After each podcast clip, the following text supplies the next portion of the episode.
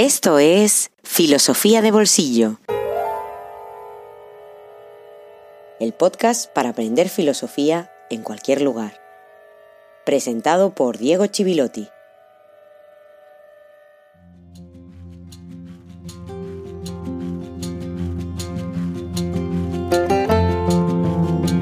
Buenos días y feliz jueves filosófico número 9. Hoy estoy muy contento porque nos va a acompañar el gran maestro, el gran clasificador, el padre del juicio y la definición, el genio de la lógica, el primer científico, el maestro del mismísimo Alejandro Magno, Aristóteles de Estagira. El exceso suele llevar a la perdición de los hombres. Por eso los griegos somos superiores, practicamos el control sobre nuestros sentidos. La moderación. Eso espero. ¿Y qué hay de Aquiles en Troya, maestro? ¿No mostró excesos? Eh, Aquiles no conoce la moderación. Domina tanto a los demás hombres que incluso cuando se retira de la batalla, loco de dolor por la muerte de su amante, Patroclo, pone en grave peligro a su propio ejército. Es un hombre profundamente egoísta. Entonces, maestro, ¿dirías que el amor entre Aquiles y Patroclo es un amor corrupto? Cuando los hombres yacen juntos por pura lascivia, se someten a las pasiones y eso jamás ayuda a nuestro crecimiento interior. Como tampoco lo hacen otros excesos, Casandro. Los celos, por ejemplo. Pero cuando los hombres yacen juntos e intercambian saber y virtud, eso es algo puro y excelente. Cuando se compite por extraer lo bueno, lo mejor del otro, es un amor verdadero que puede construir una ciudad-estado y elevarnos sobre nuestro estanque de ranas. En efecto, este era Aristóteles en la voz de Christopher Plummer, mejor dicho Jesús Ferrer en este doblaje español, para la película Alejandro Magno de Oliver Stone. Concretamente en una escena en la que Aristóteles está dando una serie de lecciones a unos jóvenes discípulos, entre los cuales se encuentra el joven entonces Alejandro, que se convertirá algún día en Alejandro Magno.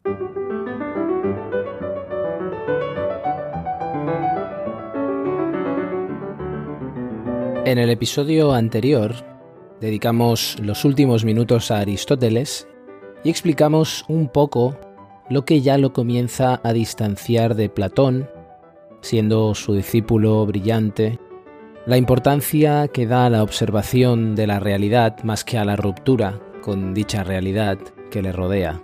Y hoy lo que vamos a hacer es continuar donde lo dejamos, recordando la importancia que ha tenido Aristóteles para todo el pensamiento occidental.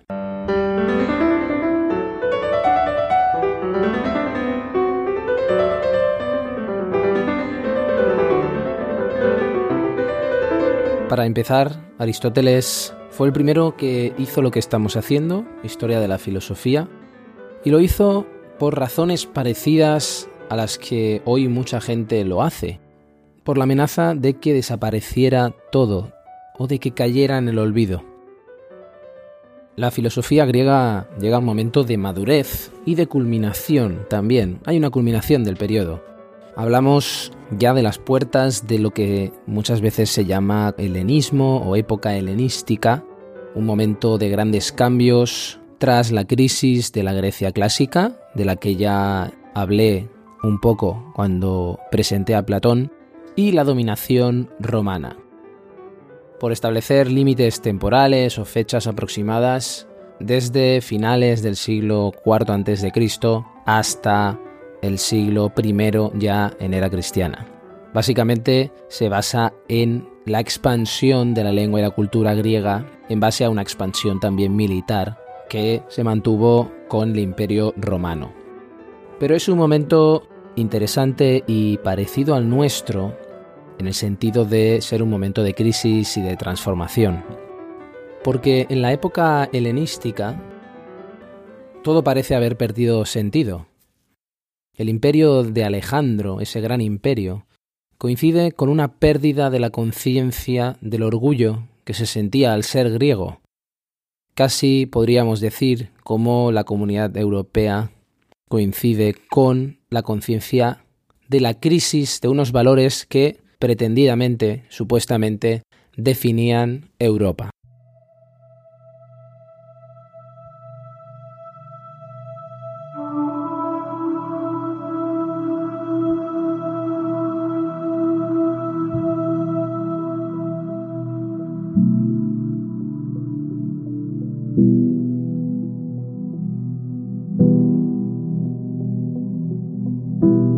Los filósofos de la Grecia helenística son terapeutas también, también lo serán, aquellos que vienen después de Aristóteles, estoicos, epicúreos, etc., pretenderán también ofrecer medicinas para el alma, como sucede en muchas ocasiones con la filosofía en la actualidad. La idea de la muerte de Dios, en la formulación famosa de Nietzsche, es quizá una idea contemporánea, pero la ausencia de los dioses, es más, la fuga de los dioses, es una idea helenística. Por ejemplo, Lucrecio, en el siglo I, que dice que los dioses nunca han estado, que todo es materia y vacío. Fíjate que Lucrecio es el primero que usa religio, religión, lo utiliza en el sentido de la pérdida de la consistencia del mundo y la necesidad de recuperarlo fuera del mundo, religar aquello que estaba ligado. Lo que evocamos, lo que tratamos de recuperar con esa religio, esa religión, es Dios.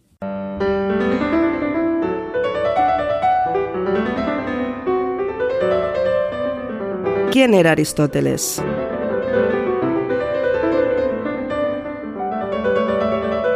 Aristóteles era alguien de buena familia, era hijo de quien era médico del rey macedonio Amintas III, quien a su vez era abuelo de Alejandro Magno. A los 17 años se fue a estudiar con Platón a Atenas y permaneció en la academia 20 años, 20 años hasta la muerte de Platón. Después hizo viajes por todo el Egeo.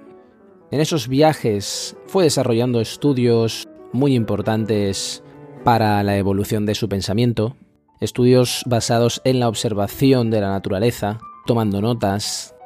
Durante estos viajes es el rey Filipo II quien lo llama para que se encargue de la educación de su hijo, ese tal Alejandro, que después será Alejandro Magno. Cuando vuelve a Atenas, Aristóteles decide fundar una escuela también, como hizo Platón, en este caso el Liceo, en lugar de continuar como miembro de la academia. En ese proyecto Aristóteles resultó tremendamente influyente y lo seguiría siendo. Fundó su propia comunidad de discípulos, de estudiosos que siguieron sus lecciones y que con el tiempo serán conocidos como filósofos peripatéticos, en referencia a un perípatos, una galería cubierta que había en ese liceo, en esa comunidad educativa fundada por Aristóteles. Os he traído aquí porque este me ha parecido un lugar inspirador, ¿vale? El cerebro podría ser la cocina del ser humano. Y también para explicaros que hace más de dos mil años hubo unos estudiantes de filosofía que se llamaban los peripatéticos. ¿Patéticos?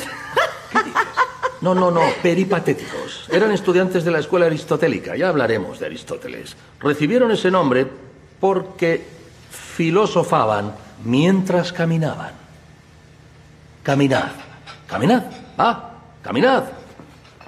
Vamos, caminad, seguidme, venga. Los peripatéticos deambulaban mientras reflexionaban. No sé si lo captáis. Venga, reflexionad mientras camináis. Si alguien tiene alguna reflexión interesante, que lo diga. ¿Todo el mundo está capacitado para filosofar?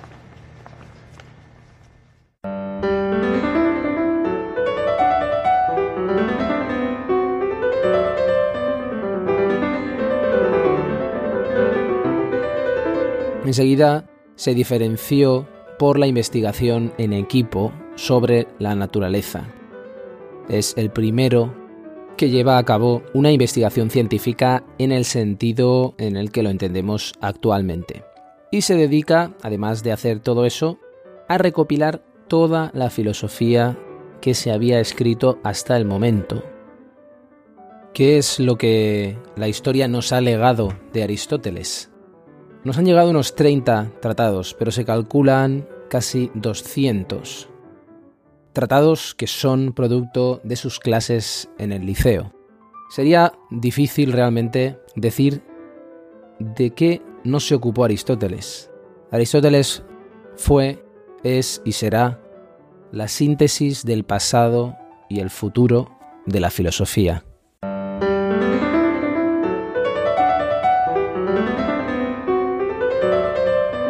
El gran clasificador, Aristóteles y la biología.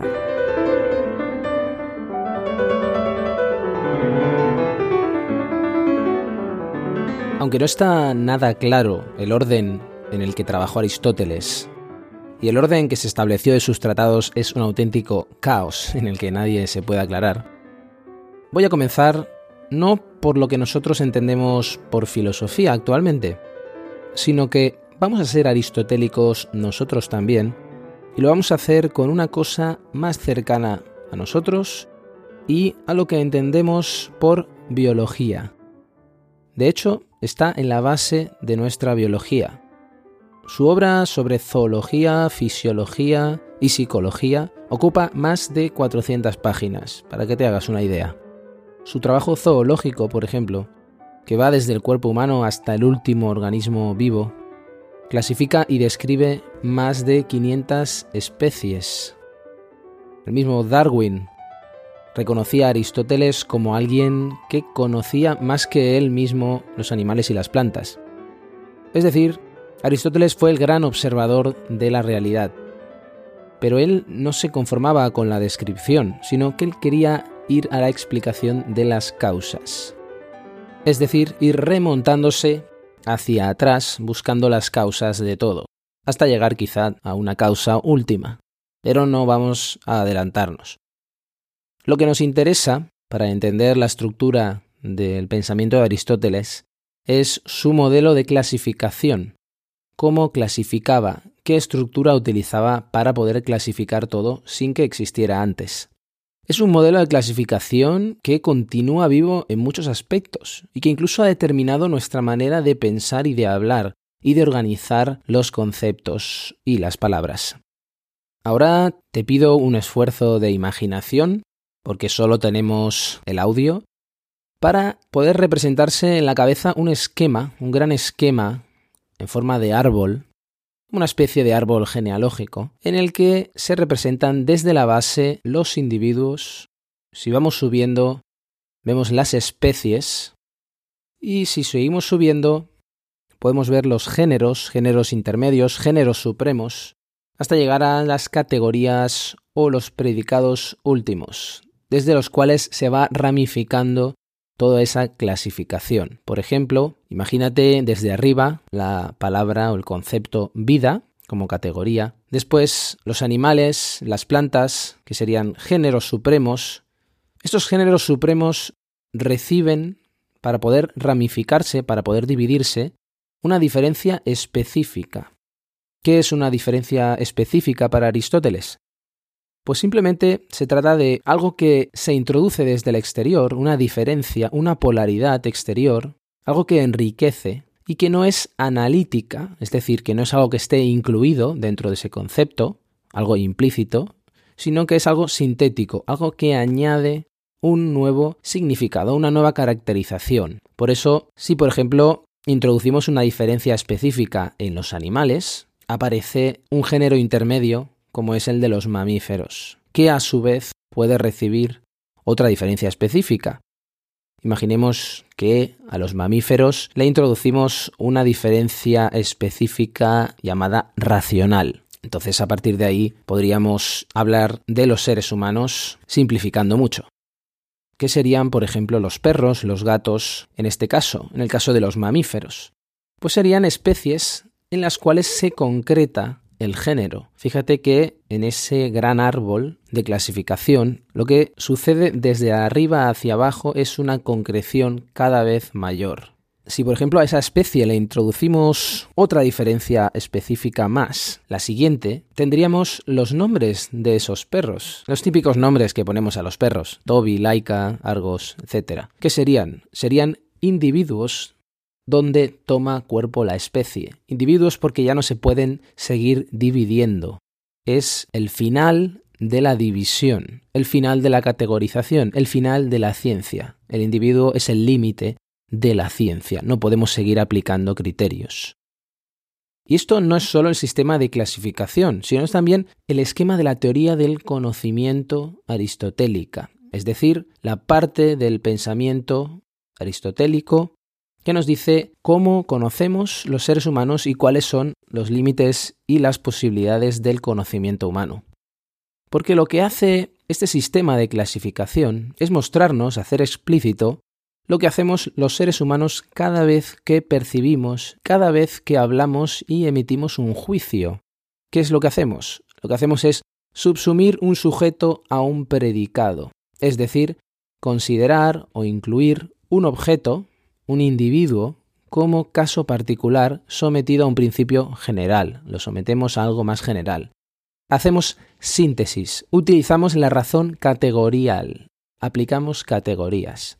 La especie, ¿por qué es el género más bajo? Porque solo se multiplica en individuos y en los individuos, como decía, no hay diferencia específica. La diferencia específica es la que enriquece, es la que enriquece el género, porque no pertenece a él, pluraliza el género. Pero los individuos no pueden recibir una diferencia específica porque son simplemente representantes de la especie, no tienen razón de ser. Siento comunicarte que ni tú ni yo tenemos razón de ser para Aristóteles. Solo somos representantes de la especie humana. Quiere decir que la diferencia entre tú y yo, la diferencia entre individuos, no es razonable, no es eidética, para utilizar un término técnico, no se basa en la idea, en el eidos, sino que es material. Lo que afecta al individuo es aleatorio. Hay diferencias aleatorias en el comportamiento individual, o en cualquier caso accidentales.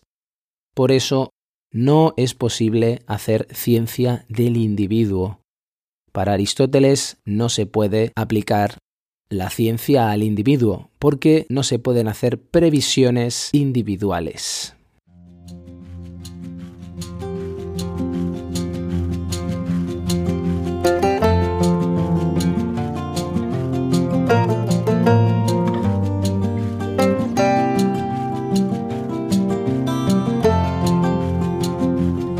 tenía una buena opinión de los méritos de Aristóteles, pero no tenía ni la más remota idea del hombre admirable que era. Linneo y Cuvier han sido mis dos dioses, aunque de modos muy diferentes, pero comparados con Aristóteles eran simples escolares. Carta de Charles Darwin a William Ogle el 22 de febrero de 1882. Ese límite de la ciencia en el individuo con el que termino este noveno capítulo es polémico. Es polémico porque hay muchísimas disciplinas supuestamente científicas que aplican categorías al individuo, intentan entender al individuo científicamente. No diré ninguna, lo dejaré como una tarea para que reflexionemos sobre disciplinas que hacen ciencia del individuo actuales, disciplinas que ya tienen una cierta tradición y que para Aristóteles no serían ciencia. Con esta última reflexión de Aristóteles, termino este episodio noveno, este primer episodio dedicado íntegramente a Aristóteles y te animo a participar escribiendo a nuestro correo electrónico. Escribe a correo filosofía de bolsillo o bien haciéndome llegar comentarios, dudas, observaciones, quejas, proclamas aristotélicas o lo que se te pase por la cabeza, buscándome por las redes sociales como Diego Chivilotti. Muchas gracias por comenzar este camino conmigo y sobre todo con el gran maestro Aristóteles y te espero la próxima semana aquí en Filosofía de Bolsillo. Hasta el próximo jueves.